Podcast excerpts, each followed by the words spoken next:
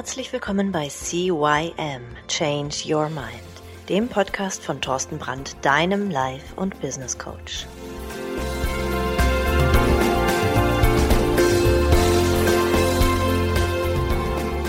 Ja, auch von meiner Seite aus ein herzliches Hallo zu deinem Freundungspodcast Nummer 1 im deutschsprachigen Raum CYM Change Your Mind. Mein Name ist Thorsten Brandt und heute geht's zum zweiten Teil des Podcastes Glücklich sein ein großes Wort. Ja, wir haben beim letzten Mal über das Thema Glück gesprochen, warum es wichtig ist, glücklich zu sein.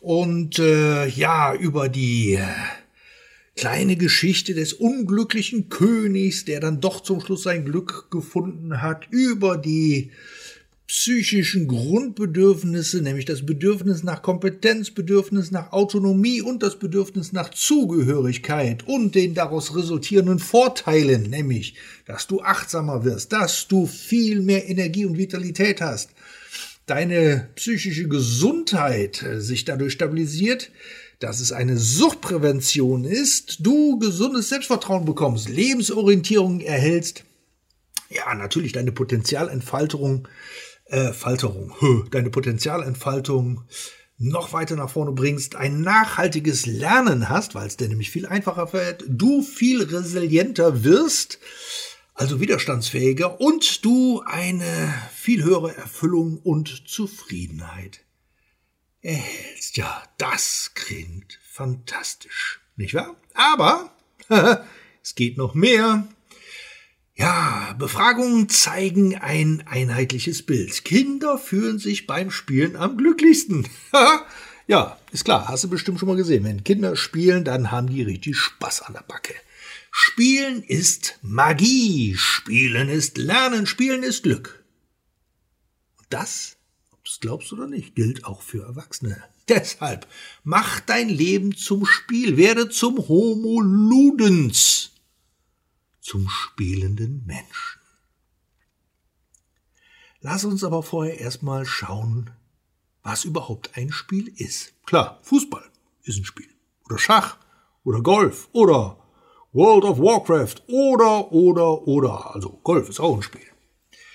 Und äh, was ist mit dem freien Spiel der Kindern? Also mit Räuber und Polizist. Oder was ist mit dem Glücksspiel in Casinos? Einige spielen mit den Gefühlen anderer. Andere lieben das Schauspiel. Dritte spielen Musik. Und wer mag es nicht? Das Liebesspiel. Jetzt wird's allmählich komplexer. Forscher versuchen seit Jahrhunderten das Wesen des Spiels zu ergründen. Trotzdem gibt es noch keine breit akzeptierte Definition, die allen Spielen gerecht wird. Ja, gibt Leute, die haben da Doktorarbeiten drüber geschrieben, die ganze Sache mal unter die Lupe genommen und äh, ganz viele verschiedene Definitionen daraus ent entwickelt, ja.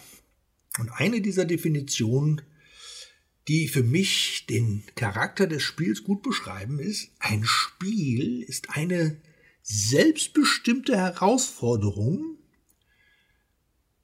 bei der das Ziel im Spiel liegt. Also wenn, wenn wir die Definition mal so ein bisschen auseinanderbröseln, besteht sie aus drei Eigenschaften, nämlich aus Selbstbestimmung. Ha, nur du kannst selbst entscheiden, was für dich ein Spiel ist. Vielleicht magst du Handball, vielleicht magst du Fußball, vielleicht magst du Schach oder Golf oder, oder, oder. Dann ist das für dich ein Spiel. Ja, das eine oder andere Spiel mag man nicht. Musste ich in der Schule aber trotzdem spielen, weil das halt eben eine Pflicht war. Das ist zentral. Ein Spiel ist eine Aktivität, deren Bedürfnisse aus deinem Inneren kommen. Also wenn du in der Schule irgendwas Völkerball oder Volleyball spielen musstest, weil es Pflicht war, dann war es für dich kein Spiel, dann war es für dich Pflicht. Dann die zweite Eigenschaft für diese Definition ist Herausforderung. ein Spiel fordert immer heraus. Wir wissen nie so genau, was, wann, wie, wo passiert. Beim Spielen können wir uns an den Kindern orientieren. Der Zweijährige liebt es vielleicht, Bauklötze zu stapeln. Das ist sein Spiel. Das fordert ihn heraus. Plötzlich, plötzlich wird es ihm zu langweilig und er wendet sich einer anderen Aktivität zu. Die Bauklötze, die haben ihn nämlich nicht mehr herausgefordert. Das war zu einfach. Er wird aber nicht aufs Zweirad steigen, denn das ist für den Zweijährigen höchstwahrscheinlich sehr überfordernd. Ja, und die äh, dritte Eigenschaft der Definition vom Spiel ist Ziel im Spiel. Ein Lernspiel ist kein Spiel. Es geht darum, Mathe zu üben oder Vokabeln. Das Ziel liegt außerhalb vom Spiel. Hingegen beim Tennis geht es darum, den Ball möglichst lange ins gegnerische Feld schlagen zu können. Eigentlich sinnlos. Und genau das macht ein Spiel aus. Sinnlosigkeit. Ohne Tennisspiel gäbe es auch das Ziel nicht. Haha. In der industrialisierten Gesellschaft wurde das Spiel als überflüssig in die Ecke gestellt. Logisch. Die industrialisierte Gesellschaft war auf Leistung ausgerichtet. Die galt es zu erbringen. Spielen ist so ziemlich das Gegenteil. Heute wissen wir, dass Spielen enorm wichtig ist für unser psychisches Wohlbefinden. Ein spielähnliches Leben. Die ersten beiden Eigenschaften decken sich mit dem psychischen Grundbedürfnissen. Ein Spiel befriedigt alle drei psychische Grundbedürfnisse, ist aber weitaus mächtiger. Somit kommen beim Spielen alle zehn Vorteile aus dem ersten Teil zum Tragen. Plus ein paar weitere. Wenden wir uns zunächst der ersten Eigenschaft zu. Erwartung von außen. Von allen Seiten spüren wir Erwartungen.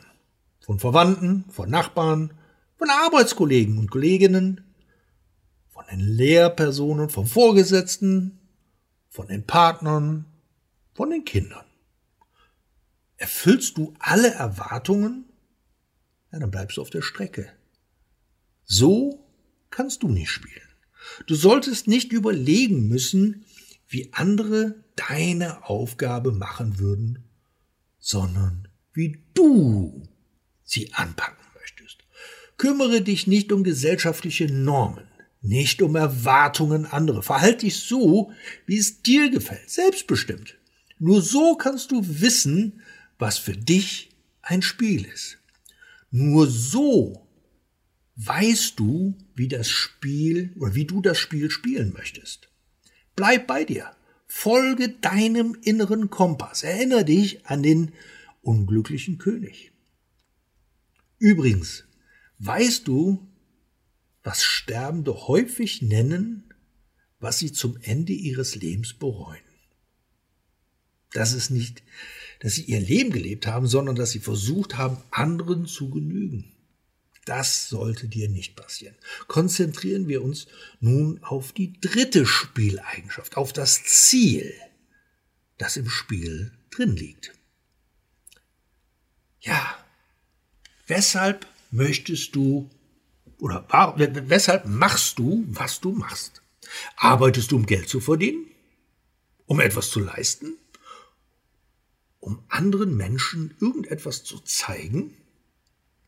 Bei den meisten Menschen spielt diese Motivationsfaktoren zumindest eine Rolle. Selbst bei Profispielern, etwa bei Fußballern. Doch genau diese Faktoren machen jedes Spiel kaputt. Denn damit liegt das Ziel nicht mehr im Spiel.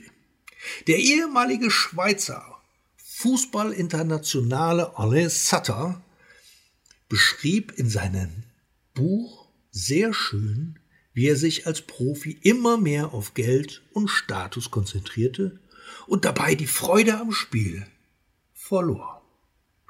Setz dir keine Ziele außerhalb des Spiels. Das heißt, konzentrier dich darauf, was dir Spaß bereitet. Damit entfaltest du deine Talente, deine ganz persönlichen Gaben. Was du tust, ist einzigartig, denn deine Kombination aus Fähigkeit, Wissen und Erfahrung hat sonst niemand. Dein Status folgt deiner Gabe auf dem Fuß. Wenn du sie auslebst, das ist wichtig. Und damit mit großer Wahrscheinlichkeit auch reichlich Geld zum Leben. Wichtig, lebst du deine Leidenschaft, sind dir Geld und Status ohnehin nicht mehr so wichtig. Denn das sind nur Ersatzbefriedigungen. Ein Spiel hat gewisse Lockerheiten. Logisch. Das Spielziel ist ja bloß für das Spiel relevant, nicht fürs Leben. Sobald das Spiel vorbei ist, ist auch das Ziel irrelevant.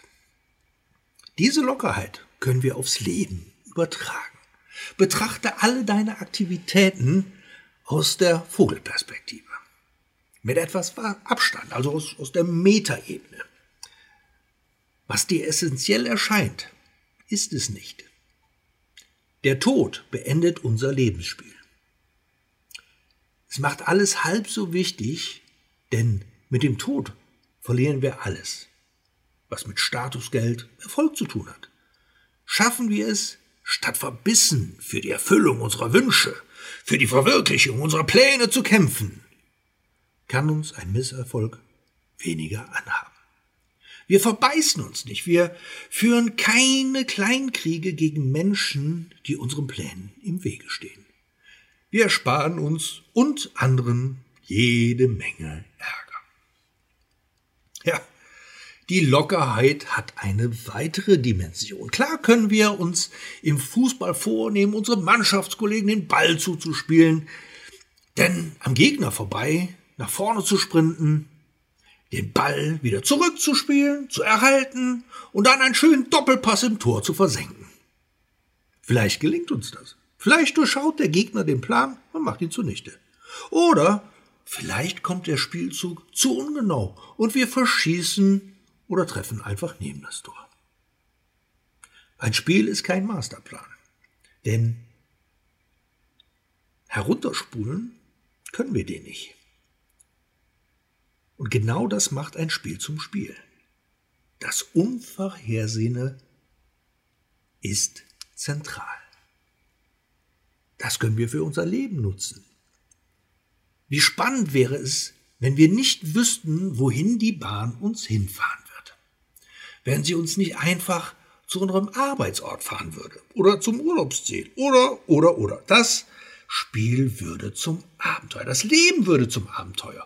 Routine macht jedes Spiel kaputt. Ja, Routine ist im Gegensatz zum Spiel. Gehe mit großer Offenheit durchs Leben. Du kannst gerne Pläne schmieden, aber sie verbissen durchsetzen zu wollen, bringt keine Befriedigung. Besser ist es, agil auf neue Situationen reagieren zu können. Vielleicht ist ein anderer Weg viel besser als der von dir gedachte. Das Unvorhersehbare macht den Reiz des Spieles aus.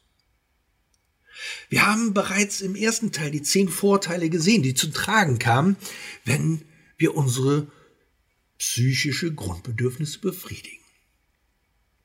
Die nehmen wir bei spielähnlichen Leben allesamt mit. Sie werden sogar verstärkt und gewürzt, etwa durch das Unvorhersehbare, was jedem Spiel zugrunde liegt. Das wissen wir, haben wir gerade eben gelernt. Mit einem spielähnlichen Leben können wir aber nicht nur glücklicher werden, so gut das möglich ist, im Wesentlichen entspringen diesem spielähnlichen Leben drei weitere Vorteile. Wir lernen einen gesunden Umgang mit Emotionen. Lebst du dich und deine Leidenschaften, lebst du auch deine Gefühle. Es gibt keinen Grund mehr, sie zu unterdrücken. Du darfst sein, wie du bist. Außerdem verbeißt du dich nicht mehr in Kämpfe. Das macht dich gelassener. Außerdem erhältst du eine viel höhere Anpassungsfähigkeit. Du lernst dich situativ anzupassen. Das ist wichtig, gerade im 21. Jahrhundert. Das durch schnelle, radikale Umbrüche gekennzeichnet ist. Schau doch mal raus. Du bist somit bestens vorbereitet auf die digital geprägte Welt, die auf jeden Fall kommen wird. Tja, und drittens bist du viel kreativer. Beim meisten von selbst herausgewählten Herausforderungen löst du jedes Mal Probleme, die die Herausforderung ausmachen. Dieses erfordert Kreativität. Du, du, du trainierst also mit jeder Herausforderung deine Kreativität. Ja, und jetzt zum Abschluss möchte ich dir gerne noch die, die Schritte für ein glückliches Leben einfach nochmal mit an die Hand geben. Du fühlst dich zufrieden, wenn du das Gefühl hast, etwas bewirken zu können. Was du brauchst, ist eine Tätigkeit, die dich herausfordert. Sie sollte nicht so leicht sein, da könntest du deine Kompetenzen zu wenig zeigen. In dir liegt mehr.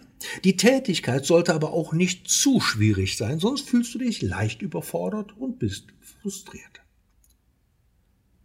Schaff dir so viele Freiräume wie möglich, um dein Bedürfnis nach Autonomie stillen zu können. Du bist ein Mensch mit einem inneren Kompass, der dich zum Blühen bringt. Lass dich nicht herumschubsen, sondern bestimme selbst, was du tust. Ansonsten lernst du dich selbst, äh, ansonsten verlernst du dich selbst kennen. Du verlierst deinen Zugang zu deinem Kompass und damit den Zugang zu dir selbst. Ja, orientiere dich nicht an Menschen, die deinem inneren Kompass im Wege stehen. Es bringt nichts, wenn du zwar bei deinem Nachbarn und Verwandten beliebt bist, aber dich dafür verstellen musst, dass du dich nicht selbst verleugnest. Es kann dir egal sein, was deine Verwandten, deine Nachbarn oder andere Menschen, die früher eine Rolle für dich gespielt haben, von dir denken. Such dir lieber die Zugehörigkeit zu Menschen, die dich verstehen, die ähnliche Werte leben wie du. Kümmere dich nicht um gesellschaftliche Normen, nicht um Erwartungen anderer. Verhalte dich so, wie es dir gefällt, selbstbestimmt. Nur du kannst wissen, was für dich ein Spiel ist. Nur du weißt, wie du das Spiel spielen möchtest. Bleib bei dir. Folge deinem inneren Kompass. Vertraue dir. Setze dir keine äh, Ziele außerhalb deines Spiels. Das heißt, konzentriere dich auf das, was dir Spaß bereitet. Damit entfaltest du deine Talente, deine ganz persönlichen Gaben. Was du tust, ist einzigartig, denn deine Kombination aus Fähigkeiten, Wissen und Erfahrung die hat sonst niemand. Dein Status folgt deiner Gabe auf dem Fuß, wenn du sie auslebst. Und damit mit großer Wahrscheinlichkeit auch reichlich Geld zum Leben. Aber wichtig ist, lebst du deine Leidenschaft, sind Geld und Status ohnehin gar nicht mehr so wichtig. Denn das sind nur Ersatzbefehle. Betrachte all deine Aktivitäten aus der Vogelperspektive, aus der Metaebene, mit etwas Abstand. Was dir essentiell erscheint, ist es meist nicht. Der Tod beendet unser Lebensspiel. Es macht alles nur halb so wichtig, denn mit dem Tod verlieren wir alles. Status, Geld, Erfolg. Schaffen wir es statt verbissen für die Erfüllung unserer Wünsche, für die Verwirklichung unserer Pläne zu kämpfen, kann uns ein Misserfolg wenig anhaben. Wir verbeißen uns nicht. Wir führen keine Kleinkriege gegen Menschen, die unseren Plänen im Wege stehen. Wir, wir ersparen uns und anderen eine Menge Ärger. Und geh mit großer Offenheit durchs Leben. Du kannst gerne Pläne schmieden, aber sie verbissen durchsetzen zu wollen, bringt keine Befriedigung. Besser ist es, agil auf neue Situationen reagieren zu können. Vielleicht ist es ein anderer Weg viel besser als der, von dir ausgedachte. Das Unvorhersehbare macht doch den Reiz eines jeden Spiels aus. Ja, und das war auch der zweite Teil zum Thema glücklich sein.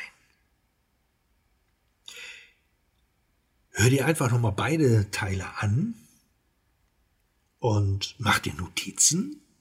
Wenn du Fragen hast, schreib mich einfach an. In den Shownotes unten findest du die Kontaktdaten und äh, ich freue mich, von dir zu hören. Bis dann, einen schönen Start ins neue Jahr auch noch. Ciao, ciao. Der Thorsten.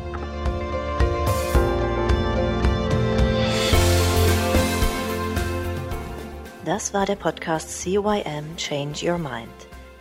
Alle Rechte an diesem Podcast liegen ausschließlich bei Thorsten Brandt. Weitere Informationen zu CYM Change Your Mind sowie Medien und Hypnosen sind erhältlich unter www.cym-changeyourmind.com.